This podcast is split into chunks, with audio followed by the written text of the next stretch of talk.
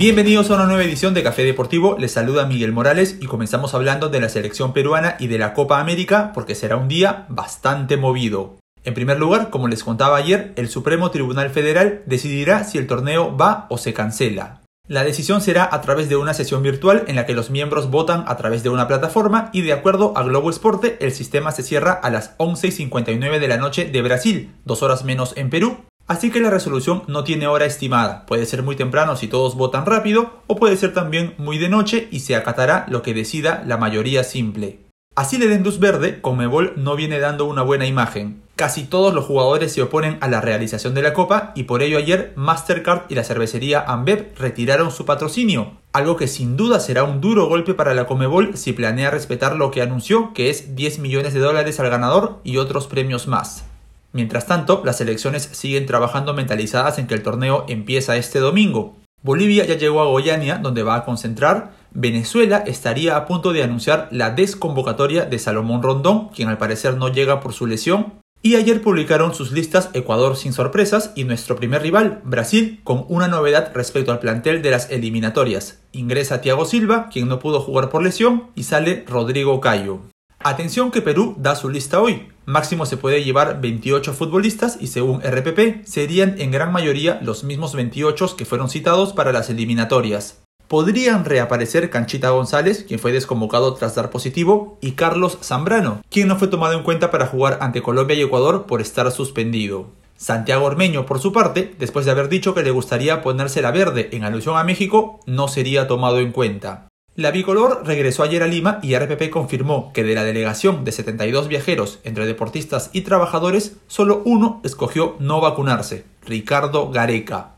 Comebol primero había dicho que era obligatoria la vacuna para la Copa, tres días después se desdijo, pero igual aprovecharon todos menos el Tigre, que hoy también tomará una decisión importante sobre Luis Advíncula. Rayo Vallecano ha pedido que el peruano viaje a España para jugar la primera final del playoff de ascenso a Primera División. El encuentro frente al Girona es este domingo y como la selección no juega hasta el jueves, el club español alega que Perú no se perjudicará. Veamos qué decide Gareca, pero eso sí, el playoff de vuelta es el domingo 20, pero ese partido Advíncula sí se lo perderá. Estamos a un día de que empiece la edición número 16 de la Eurocopa. Una edición con muchas innovaciones, entre ellas la participación por primera vez de 24 selecciones y el desarrollo del torneo en 12 sedes en lugar de concentrar todo en uno o dos países. Lo que pretendo entre hoy y mañana es ponernos al día en contexto e información, no en datos históricos, ni en rachas, ni en goleadores, porque eso ya lo saben y además es más fácil digerirlo si lo leemos. De hecho, les estaré compartiendo este contenido por el chat, sino como repito, información para saber cómo llegan todas o la mayoría de las selecciones participantes.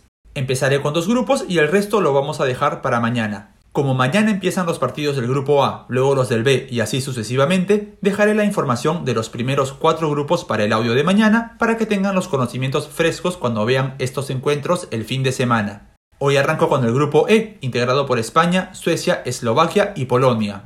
La acción aquí empieza todavía el lunes y destaca el duelo entre ibéricos y suecos, que como bien saben no contarán con Zlatan Ibrahimovic por lesión. Algo en común tienen estas elecciones. En ambos casos hay dos jugadores contagiados de COVID, Sergio Busquets y Diego Llorente en España, y en Suecia el volante del Boloña, Matías Svanberg, y el extremo de la Juventus, Dejan Kulusevski.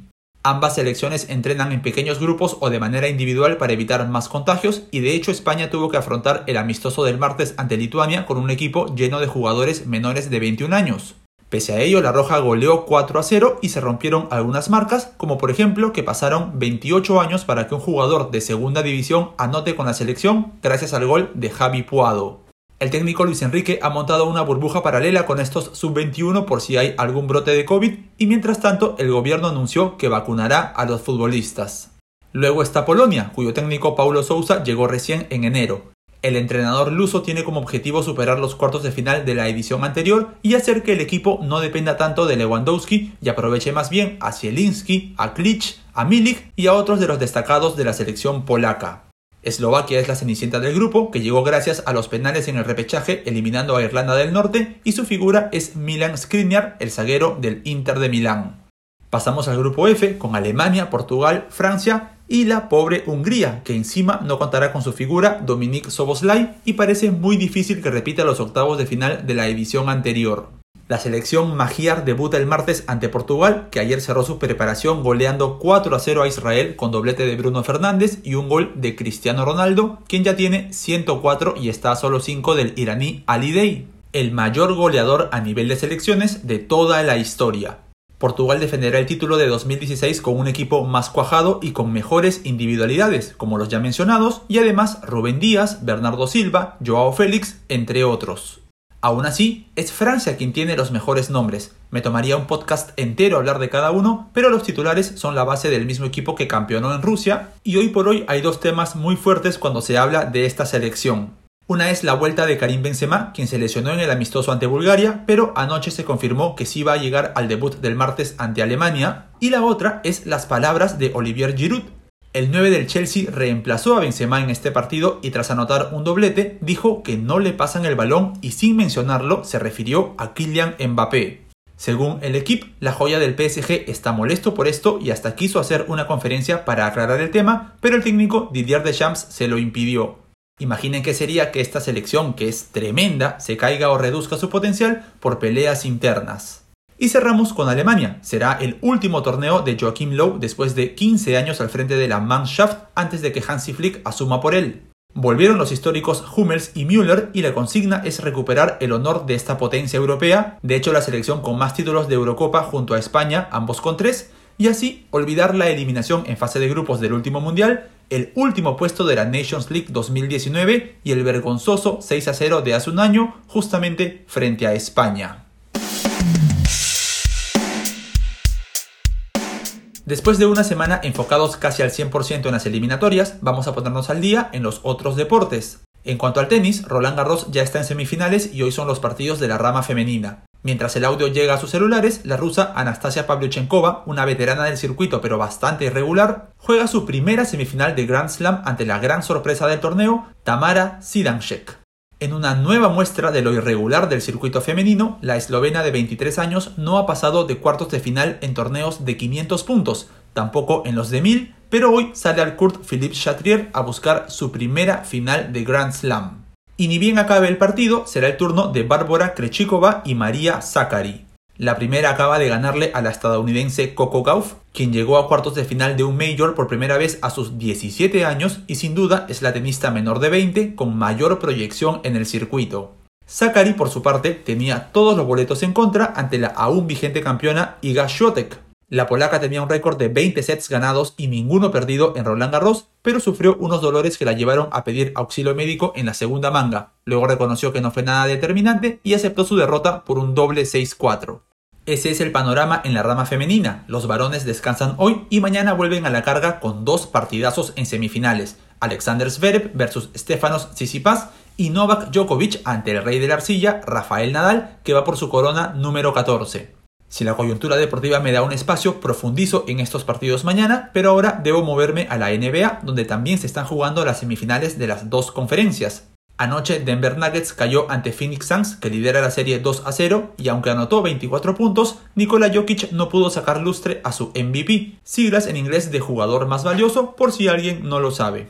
Hoy a las 6 y media los Brooklyn Nets, que seguirán sin James Harden, visitan a Milwaukee Bucks tras dos victorias contundentes en casa cuando parecía que la llave estaría más pareja. Giannis Antetokounmpo lleva 52 puntos en la serie, pero increíblemente ha fallado 8 de sus 10 lanzamientos libres. Durant e Irving están incontrolables y si los Bucks no reaccionan hoy, se avecina una nueva decepción para ellos. También tenemos hoy el juego 2 entre los Jazz y los Clippers a las 9 de la noche, que va 1 a 0 para Utah gracias a los 45 puntos de Donovan Mitchell. Y la serie restante es la de Atlanta Hawks y Philadelphia Sixers, que va 1 a 1 y vuelve a haber acción mañana a las 6 y media. Todos estos partidos de tenis y básquet van por ESPN e ESPN 2.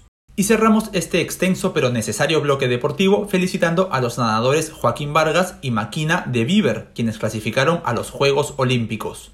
Para lograrlo se necesitaba una marca mínima, pero si no había suficientes atletas que la logren, existía la marca mínima B, la cual ambos ya habían alcanzado. Sin embargo, la pandemia forzó la cancelación de varias competencias, la Federación Internacional de Natación ajustó las reglas y les concedió el boleto por ser los mejores en el ranking nacional y además tener las mejores puntuaciones en el ranking internacional. Es así que la natación tendrá representantes peruanos por undécima edición consecutiva, según el dato del periodista José Rivas Plata, y la delegación que llevaremos a Tokio ya es de 28 atletas. Así cerramos este café deportivo. Desde las 10 de la mañana arranca la Copa Bicentenario. Por los 16 de final, Aurich se mide a Alianza Atlético, seguido de Unión Comercio versus Alianza Universidad, Stein contra Ayacucho y Municipal ante Cantolao. Todo el torneo se transmite por Gol Perú. Hasta mañana.